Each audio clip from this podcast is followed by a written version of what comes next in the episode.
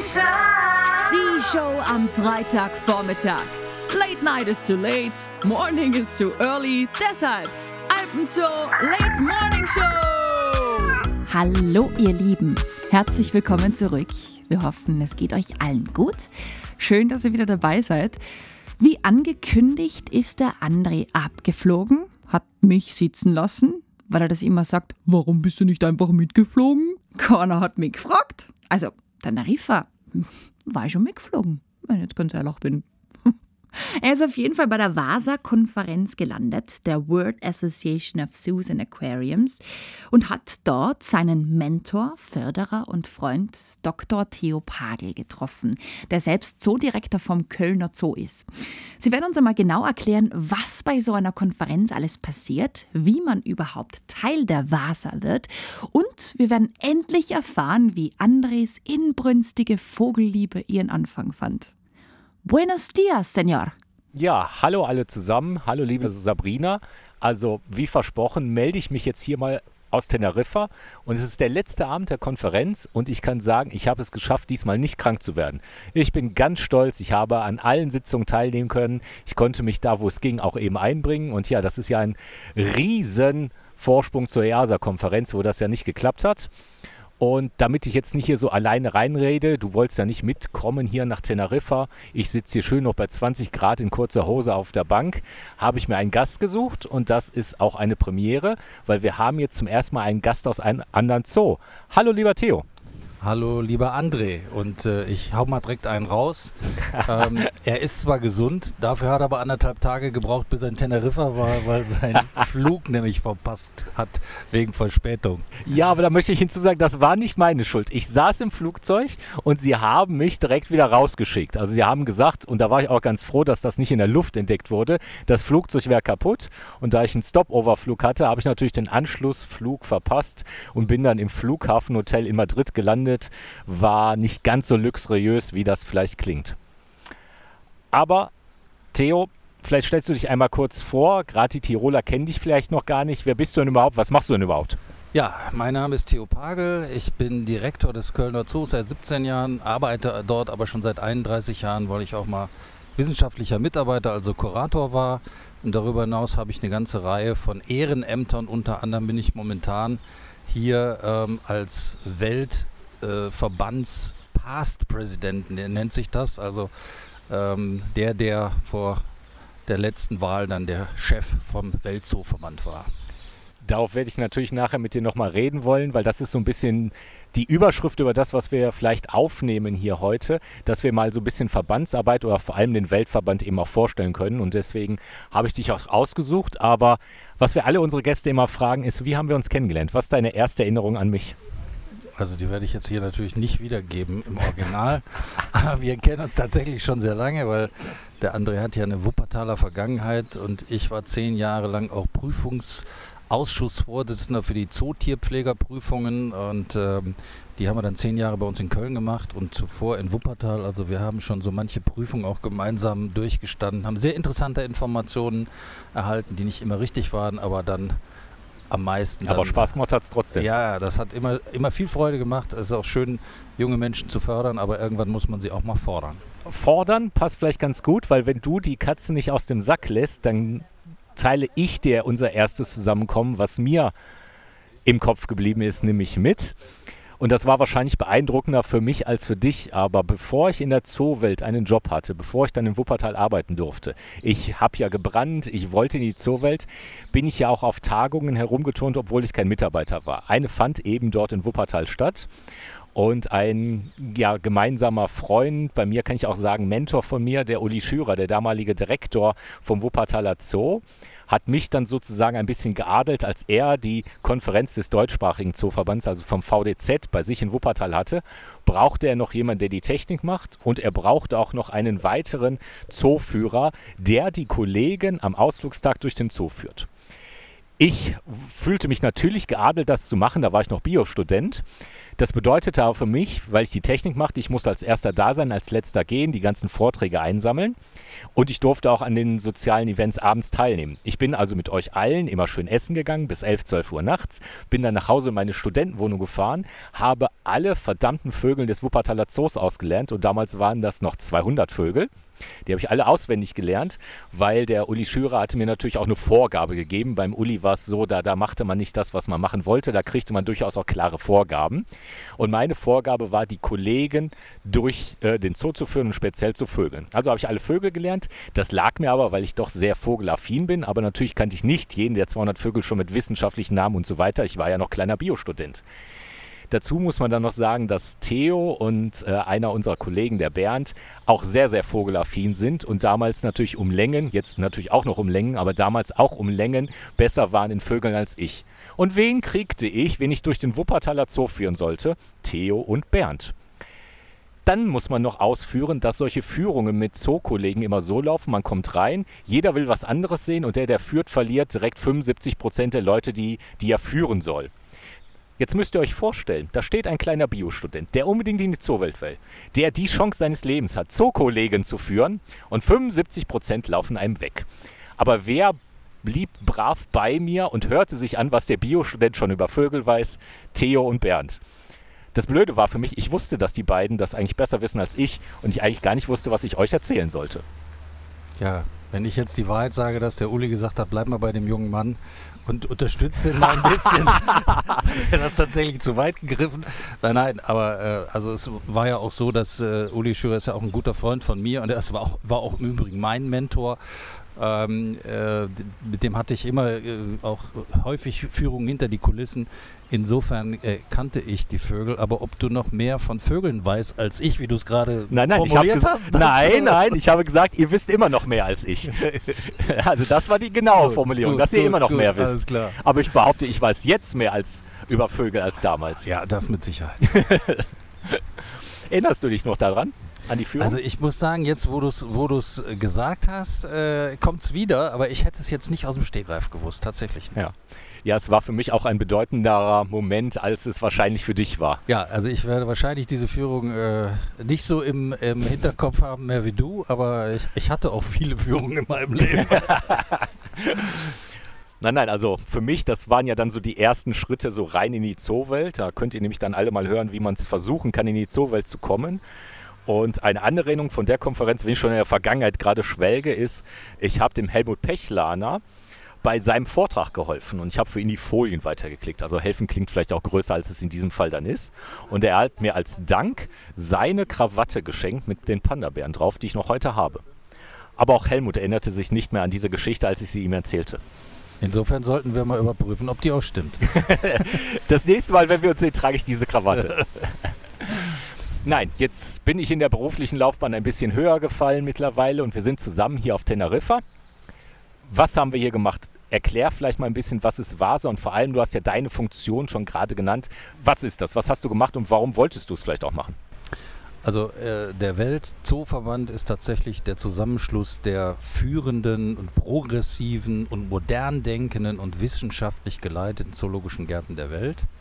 Darf da das jeder sind mitmachen? Gar nicht so viele tatsächlich, weil man muss Mitglied sein in einem regionalen Zooverband, der dann auch akkreditiert, also einen wirklich unter die Lupe nimmt. Und man muss natürlich einen sogenannten äh, Code of Ethics, also ähm, ja, wie gehen wir eigentlich miteinander um, was machen wir mit unseren Tieren, das muss man alles unterschreiben. Und wenn man diesen Standard erreicht, dazu gehört ja auch Innsbruck, schon Deswegen lange erfreulicherweise. Ähm, äh, ja, wenn man das äh, alles vorweisen kann, dann darf man kommen und wir haben außer in den hoffentlich nicht wiederkehrenden harten Covid-Zeiten, Corona-Zeiten ähm, immer einmal im Jahr eine Konferenz irgendwo auf der Welt. Da kommen dann die führenden zoologischen Vertreter zusammen und tauschen sich aus. Da gibt es verschiedene Themen, die besprochen werden und natürlich gibt es auch viel Verbandsarbeit und da ist der André ja auch mit äh, im Council also der hat seine Flagge vom kleinen Studenten jetzt ganz nach oben gehängt. Wobei du da nicht ganz unschuldig bist, weil ich muss ja auch sagen, dass du mich da auch förderst. Also. Ja, und dann muss man auch mal fairerweise sagen, ich fördere nicht jeden. Also das hast du auch wahrlich verdient. Durch meine Führung damals. Äh, ja, anscheinend ja nicht. Das war bei mir nicht mehr so im Gedächtnis. Ja, nein, und, und wir hatten jetzt hier ähm, 250 Menschen, ähm, die hier zugegen waren und wir haben jetzt wirklich von letzter Woche Samstag äh, bis heute am Freitag, am späten Abend oder am frühen Abend ähm, äh, getagt, volles Programm gehabt. Wir haben natürlich auch den Loro-Park, den Zoo besucht. Ähm, aber wir haben vor allen Dingen viel Strategiearbeit äh, geleistet, haben uns überlegt, wo, wo geht die Zukunft hin. Äh, denn Zoos werden ja immer wichtiger und es ist auch schön, dass eben hier äh, Vertreter von CITES und äh, von der Konvention für die Artenvielfalt, der CBD, äh, hier waren. Das zeigt auch, welchen Rang tatsächlich wissenschaftlich geleitete Zoos haben. Wir sind ein, eine große Kraft im Natur- und Artenschutz äh, und dieser Verantwortung wollen wir natürlich gerecht werden. Waren jetzt noch ein paar schwierige Wörter drin, die wir vielleicht noch ausführen. Aber was ich sagen will, das Gezwitscher, was ihr hier hört, das sind immer Halsbandsittiche, die über uns fliegen. Die leben hier so wild, auch als Neozone auf der Insel. Und das sind genau die Vögel, die jetzt bald in die Vogelvolieren unterhalb der Villa Blanca kommen. Also ich hatte dir ja schon gesagt, Sabrina, dass ich da noch so eine weitere Baustelle habe, wo ich das Thema Neozon, also Neubürger, die da eigentlich nicht hingehören, aufnehmen möchte. Und diese Piepmetze, wobei die ein bisschen zu groß sind für einen Piepmatz. Diese großen grünen Papageien, die hier rumfliegen, sind dann bald so ab Dezember auch bei uns in Innsbruck in den Volieren zu sehen. Also da schließt sich auch so ein bisschen der Kreis, was wir jetzt hier über uns hören. Aber ich wollte noch mal auf das Wort CITES eingehen, weil das ist in diesem Podcast noch gar nicht so gefallen. Also um das sozusagen vereinfacht zu erklären, also wenn wir Tiere untereinander austauschen, ist das ja so was ähnliches wie der Handel. Und der Handel ist für oder bedrohte Tierarten, wobei das nicht immer nach der Bedrohung geht bei der CITES, ist der eben geregelt. Und da gibt es so eine ganz eigene Konvention, wo du ja auch deutlich aktiver bist noch als ich, muss ich sagen. Also du hast deine Flagge dann noch höher eingerammt als ich. Du hast ja gerade gesagt, ich hebe meine Flagge auch schon relativ hoch, aber du hebst sie dann vielleicht noch höher. Und da hast du ja auch noch Reisen vor dir, oder? Ja, ja, also, also das ist, CITES ist ein Handelsübereinkommen für grenzüberschreitenden Verkehr äh, um es nochmal auf Deutsch zu sagen. Und, das war jetzt auch nicht einfacher erklärt. Ich habe es versucht einfach zu erklären. Äh, jetzt könnte ich auch sagen, wer, wer viele Halsbandsittiche sehen will, der kommt mal nach Köln, da fliegen nämlich ungefähr 3000 rum, man muss ja auch ein bisschen Werbung machen. Ähm, aber nein. Du gibst äh, mir ja keine ab. Ich gehe tatsächlich demnächst ähm, in Richtung Panama. Das heißt, ich werde dorthin fliegen. Dort findet eine CITES-Konferenz statt. Da treffen sich die sogenannten Vertragsstaaten, alle Staaten, die, die dieses Abkommen eben unterzeichnen und damit auch einhalten wollen und auch kontrollieren. Äh, und wir werden das erste Mal als Zooverband, als Weltzooverband dort vor Ort sein. Wir werden versuchen, unsere Stimme einzubringen. Mein eigener Zoo hat äh, unter anderem selber einen Antrag von äh, der deutschen Regierung mit unterstützt, die grüne Wasseragame ähm, äh, höher zu listen, weil sie doch durch unkontrollierten Handel äh, bedroht wird. Das heißt, auch auf dieser Ebene bringen sich Zoos da ein. Wir werden darüber hinaus berichten, was Zoos tatsächlich machen und suchen weitere äh, Partnerschaft, wie wir denn gemeinsam für den Erhalt der Arten eintreten können. Das klingt jetzt alles sehr, sehr strategisch. Du hast das Wort Strategie ja auch jetzt schon öfter benutzt. Warum wählst du als Direktor genau diesen Weg, den du da gewählt hast? Weil in der Vorstellung von vielen ist man ja als Zoodirektor am Tier und streichelt Tiere und kümmert sich um Tiere. Das klingt jetzt ja nicht, als wärst du am Tier. Ja, ich bin schon noch ein Stück weit immer mal am Tier, aber es tatsächlich nicht äh, den ganzen Tag Tiere streicheln, sondern äh, mir persönlich, äh, äh und dir geht es ja auch nicht anders, André, sonst würdest du ja diese ganzen Ehrenämter nicht auf dich nehmen. Das kommt ja on top, äh, also zusätzlich zu dem normalen das Arbeitsaufwand. Das ist ganz, ganz wichtig zu sagen. Das machen wir hier freiwillig äh, und, und werden nicht dafür extra in Freizeit so ungefähr, kann man fast sagen, weil gut, wenn man jetzt hier auf einer Tagung ist, das ist Dienst, aber ähm, das alles vorzubereiten und so weiter, das macht man eben nach dem wo andere Feierabend haben. Wir reden hier zum Beispiel für die eine Sitzung kam ein 84 DIN A4 Seiten Dokument, was man gelesen haben sollte. Genau. Weil dann wird darüber abgestimmt und wenn man das nicht gelesen hätte im Vorfeld, dann ist es zu spät. Und also. Dann wird man um 7.30 Uhr statt zum Frühstück zur äh, vorgezogenen Vorstandssitzung geladen, damit dann die weiteren Sitzungen laufen können. Also das ist schon eine ganz spannende Sache, aber mir geht es eben darum, ähm, äh, im Sinne des sogenannten Ein-Plan-Ansatzes, so würde man es in Deutsch sagen, One-Plan-Approach, sagt die Weltnaturschutzunion, die größte Naturschutzorganisation der Welt, darum im Sinne dieses Ein-Plan-Ansatzes, wo alle äh, zusammenarbeiten müssen, um die Tiere zu erhalten, äh, geht es darum, das eben auch durchzusetzen, ne? damit wir Partner sind auf Augenhöhe. Und da haben wir, glaube ich, in den letzten Jahren viel erreicht. Wir waren letztes Jahr in Marseille auf der äh, Tagung, dem Weltkongress der Weltnaturschutzunion, auch das erste Mal mit einem Stand vertreten, haben dort eine Initiative Reverse the Red äh, wobei es darum geht, eben Arten von der sogenannten roten Liste zu reduzieren, also die Tiere, die gelistet sind, die bedroht sind, die wollen wir ähm, ja da, da springe ich nur kurz rein. Die rote Liste ist praktisch die Übersicht, wo jeder nachgucken kann. Also das kann man auch einfach im Internet sehen, wie bedroht ist denn eigentlich eine Tierart? Also wie gut, wie schlecht geht es? Bei uns zum Beispiel die Waldrappen oder die so oft erwähnte von mir Kurzohrmaus die, die Tafelenten, die sind alle sehr, sehr bedroht. Im Gegensatz zum Beispiel zu unseren Steinböcken, die nicht mehr so bedroht sind. Aber egal wie bedroht eine Tierart ist, die ist eben auf einer roten Liste. Das ist wie so eine Skala. Die seht ihr auch bei uns auf den Zooschildern und in unserer Zoo-App. Da ist das dann eben, da kann man nachgucken, ach so, wenn wir jetzt wirklich Artenschutz machen wollen, müssen wir uns so ein bisschen mehr auf ein Mäuschen stürzen, bisschen weniger auf den Steinbock, was nicht heißt, dass wir den Steinbock dann vernachlässigen dürfen.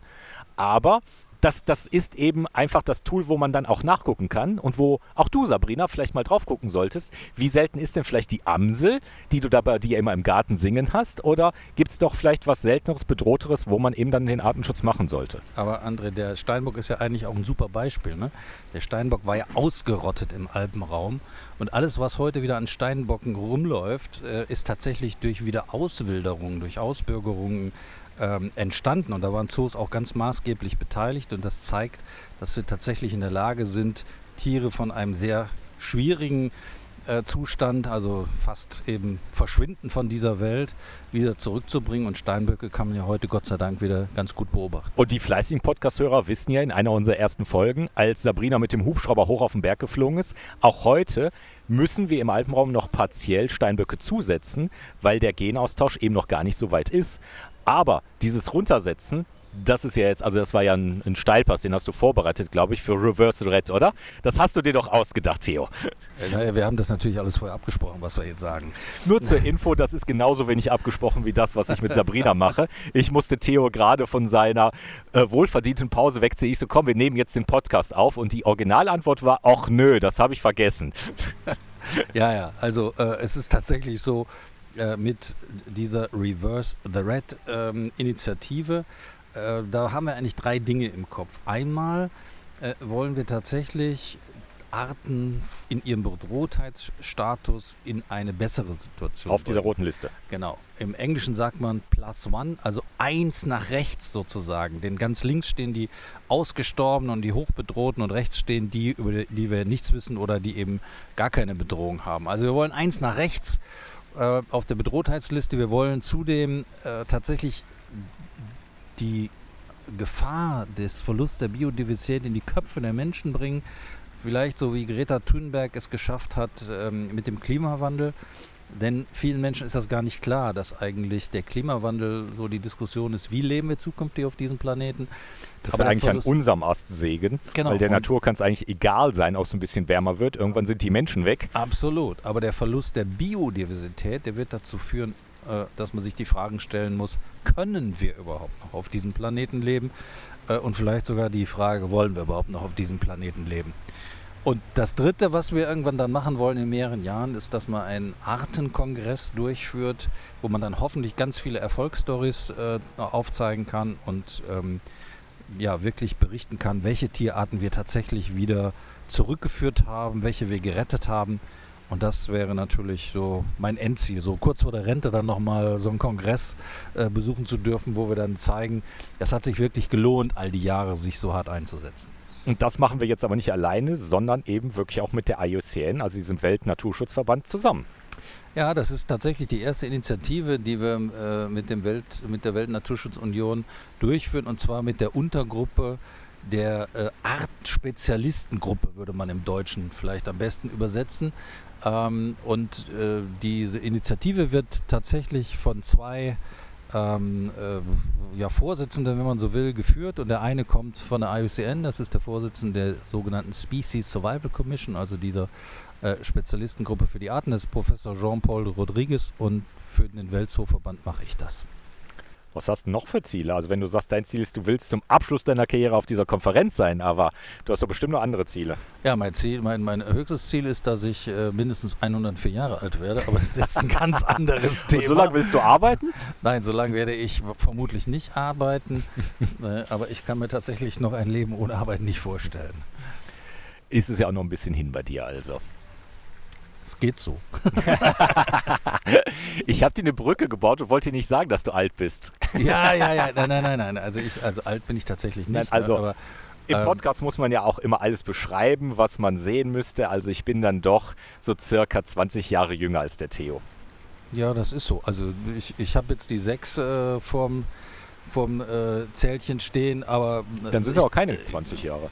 Nee, ja, ich bin 61, um es genau zu sagen. Also es ist so. Ich werde jetzt übernächste Woche 44. Kann man, also. sich ja, kann man sich ja total merken. ne? Wenn man von 61 ist, dann äh, ist man auch 61. Das geht aber nur in einem Jahr. Ach so, ist mir noch gar nicht aufgefallen. Wann warst du das letzte Mal in Innsbruck im Alpenzoo? Oh, äh, das war tatsächlich bei einer der letzten Tagungen. Es ist viel zu lange her. Ich hatte ja vor, ganz feste vor, äh, auch zum Jubiläum zu kommen. Das ist mir leider nicht gelungen, weil ich äh, Probleme in der Family hatte. Und da muss ich sagen, Die äh, verständlicherweise so, vorgehen. So gerne ich dich hab und den Alpenzoo, ähm, da war es dann mal Family First. Aber ich werde mit Sicherheit nochmal kommen. Vielleicht komme ich sogar dieses Jahr nochmal vorbei. Du warst, bist immer herzlich eingeladen, aber jetzt hast du mir wieder einen Steilpass diesmal mir gegeben, die 60 Jahr feiern. Kurz zu erzählen, also wir hatten ein, ein tolles Fest, gerade die Beflaggung in der Stadt, also die 60 Fahnen, die wir da aufgehangen haben, die kamen sehr, sehr gut an und auch die 4-Schilling-Aktion, dass man für 4 Schillinge ein äh, Eintritt zahlen konnte. Das war schon ziemlich gelungen und ja, die österreichische Bundesbank hat, glaube ich, ziemlich gestaunt, wie viele Schillingmünzen wir doch auf einmal dorthin bringen können. Und dann war es ein sehr nettes Fest. Die Kollegen aus Basel und Stuttgart waren da und ja, es waren so mehr oder weniger 60 Leute zur 60-Jahr-Feier. Äh, Es gab sehr leckeren Geburtstagsgin. Ich heb dir vielleicht doch noch eine Flasche auf und den Geburtstagsschnaps und dann müssen wir den Geburtstag halt nachfeiern. Also äh, wenn, du- wenn du mir schon Schnaps anbietest, dann würde ich sagen, den trinken wir mal darauf, dass du der einzige meiner Kollegen bist, den ich kenne, der es geschafft hat, mit drei männlichen Tieren ein Haltungszuchtprogramm zu starten. Wie gesagt, du bist einfach neidisch. Das ist eine hochbedrohte Art. Es gibt maximal 100 von diesen Kurzohrmäusen und ich schaff's mit drei Männern zu züchten. Also, Ja, Hut ab. Ja, wobei auch du hast natürlich schon vieles geschafft, wenn man überlegt, den Bali-Star, das ist ja auch ein bisschen auf deinen Mist gewachsen. Also zur Erklärung, das ist ein sehr, sehr schöner weißer Vogel von der Insel Bali. Doch, der ist schön. Bisschen einfarbig halt, aber der ist schon schön, singt auch ganz nett. Und da warst du ja nicht ganz unbedeutend sozusagen, dass es diesen Vogel noch gibt. Nee, das stimmt. Ähm, den Bali-Star, dem habe ich mich schon angenommen. Da war ich auch noch äh, Student und nicht im Zoo tätig und bin dann auch zu Uli Schürer gegangen. Also alle Bio-Studenten, die zuhören, man kann schon sehr früh sehr verrückt sein und sie für irgendwas brennen, für irgendeine Leidenschaft. Das, das lohnt sich. Und offensichtlich müssen die alle immer nach Wuppertal gehen. Ja, so habe ich es ja auch gemacht und der äh, André auch. Äh, Und da haben wir tatsächlich ein Zuchtprogramm gestartet mit einigen wenigen zoologischen Gärten, auch dem, dem ich jetzt vorstimmen darf in Köln. Äh, Es waren Nürnberg, Wuppertal und Köln, die mitgemacht haben und sonst waren es nur Privatleute. Ja, und dann ein paar Jahre später wurde es dann ein europäisches Erhaltungszuchtprogramm im Europäischen Zooverband. Und mittlerweile haben wir auch schon wieder Tiere zurückführen können äh, nach Bali. Und das äh, macht mich schon stolz und äh, möchte, dass wir das nochmal mit vielen anderen Arten schaffen, so positiv zu arbeiten. Insofern auch äh, dir drücke ich die Daumen, dass deine Mäuse explodieren, im wahrsten Sinne des Wortes, populationstechnisch. Ja, die explodieren ja schon. Also wenn ich überlege, ich hatte jetzt vier Nachzuchten, jetzt habe ich elf Tiere bei mir sitzen. Wenn man von den optimistischen Schätzungen, dass es 100 Tiere gibt und ich habe jetzt von drei auf elf erhöht, ist das auch schon ein kleiner Erfolg. Das muss natürlich noch nachhaltig über eine lange Zeit auch so funktionieren, aber der Start nach einem Jahr sieht da ja auch ganz gut aus. Aber nochmal zu den Bali-Staren. Das war ja mehr oder weniger so mit eines der ersten Zuchtprogramme, wo man koordiniert gezüchtet hat, wo Zoos, Privatleute miteinander sich für etwas eingesetzt haben. Also dieses Paarschippen für Zootiere, wie ich es immer nenne, wirklich umgesetzt haben. Da, da reden wir ja nicht, da kann ich dann wieder dir einen Spruch für dein Alter drücken, da reden wir ja jetzt nicht von 1995. Nee, also gut. äh, Ich habe 88 haben wir den Badestab äh, gegründet. Ähm, Ich habe extra zehn Jahre drauf gemacht. Und, und äh, 88 haben wir angefangen. Ähm, äh, und da haben wir tatsächlich noch alles mit der Hand gemacht. Ja? Äh, ich weiß, als ich dann äh, äh, 91 im Kölner Zoo angefangen habe, waren wir, waren wir die Ersten, die einen Computer angeschafft haben überhaupt, um dann mit diesem Programm zu arbeiten. Es gab nur einen Computer, einen, einen großen IBM-Computer im Kölner Zoo, der in der Lage war, die Daten dann zu verarbeiten. Das Auf haben wir einer Floppy-Disk. äh, da- Das weiß ja keiner mehr, was das ist. Ähm, Da also bin ich das dann waren- alt genug. waren schon spannende Zeiten und ähm, äh, mit viel Hingabe und eben auch viel mit Hingabe von allen, vor allen Dingen der Privatzüchter und auch dem Verständnis, äh, haben wir es dann geschafft, eine gute Population aufzubauen. Ja. Also ein, ein sehr, sehr schöner Erfolg, der sicherlich dann auch ja ein Beispiel für andere Erhaltungszuchtprogramme war, wie man es eben machen kann. Und du hattest den One-Plane Approach, also dieses Zusammenarbeiten von allen, die irgendwie was damit zu tun haben könnten, ja schon angesprochen. Und damals gab es den noch nicht, aber das war ja mehr oder weniger schon mal so ein Ansatz in die Richtung, weil das Privatleute mit Zoos zusammenarbeiten ist ja dann auch vereinfacht gesagt ein One-Plane-Approach, weil so richtig viel mehr gab es ja nicht außer den Privatleuten und den paar vier Zoos, die du genannt hast. Es war eigentlich sogar äh, so, dass die Privatleute die Vögel hatten und in den Zoos eigentlich nur noch ganz wenige äh, vorhanden waren. Das heißt, ohne private Züchter hätten wir diese Population gar nicht aufbauen können. Und im, im Sinne dieses One-Plan-Approach äh, muss man sagen, da gibt es ja viel mehr, die da mitspielen werden. Das können Museen sein, Universitäten, Nationalparke, ähm, äh, Regierungen, Naturschutzverbände. Also wirklich jeder, der irgendwas mit diesen Arten zu tun hat. Und leider Gottes gibt es sehr viele Arten, die so hoch bedroht sind, dass man ohne diesen gemeinsamen Ansatz es nicht schaffen wird, die zu retten. Und äh, ich meine, was ja auch schön ist, wir kümmern uns ja nicht nur um die charismatischen Tiger und Elefanten dieser Welt, sondern auch um kleine Mäuse. Die übrigens um ganz schön Vögel. niedlich sind. Nein, aber das, das ist ja wichtig. Natürlich, im Endeffekt, wenn ich es mal vereinfachen will, hängt es ja eigentlich davon ab, dass irgendeiner wirklich einfach dahinter ist. Es ist wenn du es wirklich runterbrichst, immer eine treibende Kraft. Einer möchte das und der sieht zu, dass die ganzen Zuständigen, also die Stakeholder, dann auch mal an einen Tisch kommen und zusammen ja einen Plan entwickeln. Und das ist ja auch so ein bisschen, was wir hier die letzten Tage gemacht haben. Also ihr habt bis jetzt schon eine Menge kompliziertere Wörter gehört, aber das ist ja ein bisschen Direktorenleben oder zumindest Direktorenleben von denen, die sich dann in den Verbänden in höheren Funktionen einbringen wollen, eben solche Strategien auch auszuarbeiten. Wo wollen wir hin? Und eben auch Strategien, was es bedeutet. Du hast ganz am Anfang gesagt, ja, die, die modernen Zoos, die gewisse Standards einhalten, dass man solche Standards eben auch einfach mal definiert. Darf man denn zum Beispiel einen Menschenaffe auf einem Supermarktdach halten oder sollte man das sein lassen? Das muss ja einer auch mal definieren, dass man sowas lieber sein lassen sollte. Also die haben wir ja auch zusammen besucht. Es gibt ja auch die, die Schattenseiten der Zoos. Also wir haben das Glück, dass wir zwei Zoos vorstehen, die sicherlich zu den Guten zählen, die sicherlich sehr weit vorweggehen. Aber es gibt ja auch die, die Schattenseite, weil der Begriff Zoo an sich ja nicht so geschützt ist, wie er geschützt sein sollte. Aber da kommen wir lieber mal zum Werbeblock. Warum sollte denn jetzt ein Tiroler in den Kölner Zoo kommen? Naja, der, der, der, sollte auf jeden Fall in den Zoo kommen, weil wir einer der artenreichsten Zoos Europas nach wie vor sind. Wir haben rund 850 verschiedene Tierarten. Das sieht man tatsächlich nicht mehr häufig. Äh, wir haben extrem viele, ähm, also nicht nur große Tiere. Wie viele Tiere kommen denn aus den Alpen? Wie viel kommen aus den Alpen? Oh, ich glaube, da wär, hätten wir tatsächlich nicht viel. Also wir haben nicht viel europäische äh, Arten. Ähm, ähm, das sind nicht so viele. Um, umso mehr lohnt es sich ja zu uns zu kommen, weil die Tiere aus den Alpen, die kann man ja hervorragend im Alpenzoo sehen. Da muss man nicht nach Köln kommen. Aber wir haben alles andere, was ihr nicht habt. Und ähm, äh, wir haben eben auch ein Aquarium mit ganz vielen hochbedrohten äh, Arten. Äh, da sind auch äh, in, äh, Reptilien dabei, da sind Insekten dabei, ähm, äh, da sind ganz viele bedrohte madagassische Fische, auch so ähnlich wie deine Mäuse, Tiere, für die sich eigentlich keiner so wirklich einsetzt, die wir jetzt in Zuchtprogramme gebracht haben. Wir haben eine große Anzahl, ich glaube mittlerweile 250 äh, von den 850 Arten sind tatsächlich Vögel. Also es ist eine der größten Vogelartensammlungen, ähm, die es gibt. Das könnte daran liegen, dass Theo und Bernd, der schon angesprochen wurde, beide in diesem Zoo arbeiten. Und wenn man dann vogelaffin ist, könnte ja der Tierbestand in die Richtung wandern. Ja, es hat den An also man sagt mir nach, bei Vogelarten, wenn man mir die vorschlägt, die anzuschaffen, würde ich selten Nein sagen. Äh, aber wir haben auch viele andere hochbedrohte und tolle Sachen, die man sonst nirgendwo sieht. Cockerel, Sifakas, da gibt es nur fünf Tiere in ganz Europa. Ähm, Wir reden hier von einem Affen. Äh, genau. Für alle, die es nicht wissen, ja, was das, das ist. Lasse, ja, du, du bist immer schon so schnell, der, der haut schon rein, wenn ich noch gar nicht so weit bin. Also ganz hübsche äh, äh, Lemuren, so heißen die Halbaffen äh, von Madagaskar. Äh, und wir haben viele andere Arten, äh, die eben hoch bedroht sind, auch unter den Vogelarten. Und ähm, wir haben Tiere, die es nur bei uns gibt, vietnamesische Krokodilschwanzechsen. Äh, für die wir auch ein Projekt haben. Wir haben Philippinen-Krokodile, die wir schon wieder zurückgeführt haben auf die Philippinen. Also auch das ist im Sinne des One-Plan-Approach. Also wir züchten Tiere im Zoo und bringen sie dann zurück und versuchen sie auch dort wieder äh, sesshaft zu machen, wo sie eigentlich hingehören. Und das Coole ist, Theo hat es ja vorhin auch schon erwähnt, in diesem Zoo durfte ich immer die Prüfungen für die angehenden Tierpfleger ja mit dir auch zusammen, wir haben öfter mal Stationen auch zusammen betreut, eben ablegen.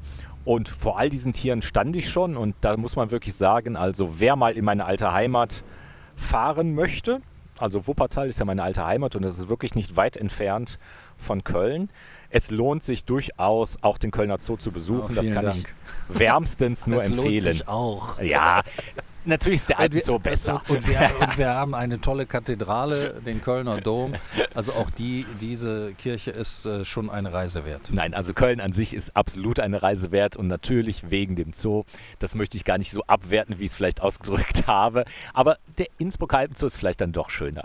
Naja, er ist zumindest anstrengender zu begehen. Also Ja. wer den einfacheren Weg sucht, also der sollte keine in den 100 Flachland, haben will, wie in den Höhenmeter hast du denn Flachland im Zoo? Und jetzt nicht die Rampe bei den Elefanten. Also ich habe ja noch einen Mitarbeiter, der auch lange Jahre ja äh, im Wuppertaler Zoo gearbeitet hat und der Wuppertaler ist ja auch nicht ganz so, aber ähnlich wie der doch, doch, Zoo. die gleichen Höhenmeter. Ähm, also, genau, und dem habe ich irgendwann mal gesagt, wir treffen uns oben auf dem Berg in Kölner Zoo. Ne? Und das sind acht Meter. Also insofern ist da schon ein Unterschied. Ja, knapp. Also bei uns sind es ja 100 Höhenmeter und wenn wir dann jetzt Dachs und Fuchs aufmachen, da kommen dann, glaube ich, nochmal über 20 Höhenmeter dazu, damit ich auch ganz fix den Titel des höchstgelegenen Zoos Europas verteidige. Ein Punkt, will, wir kommen schon bald zum Ende, aber da will ich einen Punkt natürlich noch ansprechen. Wir haben noch eine weitere gemeinsame Leidenschaft außer Zoos und Vögeln, Fußball. Ja, richtig. Du hast nur den falschen Verein. Das bezweifle ich ja stark, weil mein Verein hat gestern 2 zu 1 in der Champions League gewonnen. Für Ja. welchen Verein sympathisierst du? Naja, lo logischerweise bin ich Fan vom ersten FC Köln, denn wir haben ja ein lebendes äh, Maskottchen, das ist der Hennes, ein Ziegenbock und der lebt natürlich, wo soll er sonst leben, im Kölner Zoo mit bester Betreuung und geht immer zum Heimspiel ins Stadion und bei vielen Heimspielen bin ich dann auch zugegen. ich hole den Attila, das lebende Maskottchen der Eintracht, nur nicht nach Tirol, weil er dann immer so weit fürs Stadion die Anreise hätte. Na, es wundert mich aber schon, dass du noch nicht für, für, für einen österreichischen Verein schwärmst. Ich glaube, da muss man noch mal ein bisschen an dir arbeiten. Na, ich schwärme ja eigentlich schon. Also ich bin ja, als ich nach Innsbruck gegangen bin, habe ich natürlich auch direkt zu Wacker Innsbruck meinen Antrittsbesuch ange, angestrebt und hat dann natürlich auch gemacht. Und das hat auch alles ganz gut geklappt. Nur das Problem ist, Wacker Innsbruck ging es schon mal besser. Die sind leider in so finanzielle Schwierigkeiten geraten und sind jetzt in Liga 4 abgestiegen. Das heißt, mit dem Erstliga-Fußball in Innsbruck wird es gerade nichts. Aber der Nachbarort Wattens spielt noch in der ersten Liga und deswegen kann ich mir die erste Liga in Wattens angucken und beim Wacker dann ja die vierte Liga. Also der Kölner äh, äh, FC war ja auch schon mal in der zweiten Liga. Das geht mal so rauf und runter. Und ich sage mal, solange der Zoo in der ersten Liga spielt, ist alles gut. Genau, also solange wir beide nicht absteigen, dann haben wir alles im Griff. Gut, lieber Theo. Vielen, vielen Dank, dass du zur Verfügung standst. Gerne. Bitte den Podcast hören. Alle anderen Folgen von dieser hier weißt du ja, worum es geht. Sabrina, ich weiß, du hältst zu Tottenham. Die spielen Gott sei Dank nicht mehr gegen Frankfurt. Die haben Frankfurt schon besiegt. Ihr könnt mir noch den Gefallen tun, euer letztes Spiel gewinnen, weil dann ist Frankfurt fix in der Euroleague. das erledigt ihr noch. Und ja, wir senden dir ganz liebe Grüße ins doch deutlich kältere Tirol. Und ja, over and out hier aus der Teneriffa. Und ich bin ja ganz brav, André, ich höre auf dich. Die Spurs haben inzwischen ihren Teil dazu beigetragen. Wieder mal eine Win-Win-Situation, sind wir beide glücklich. Und ich finde es super, dass ich jetzt endlich weiß, wofür die Baustelle unterhalb der Villa Blanca ist.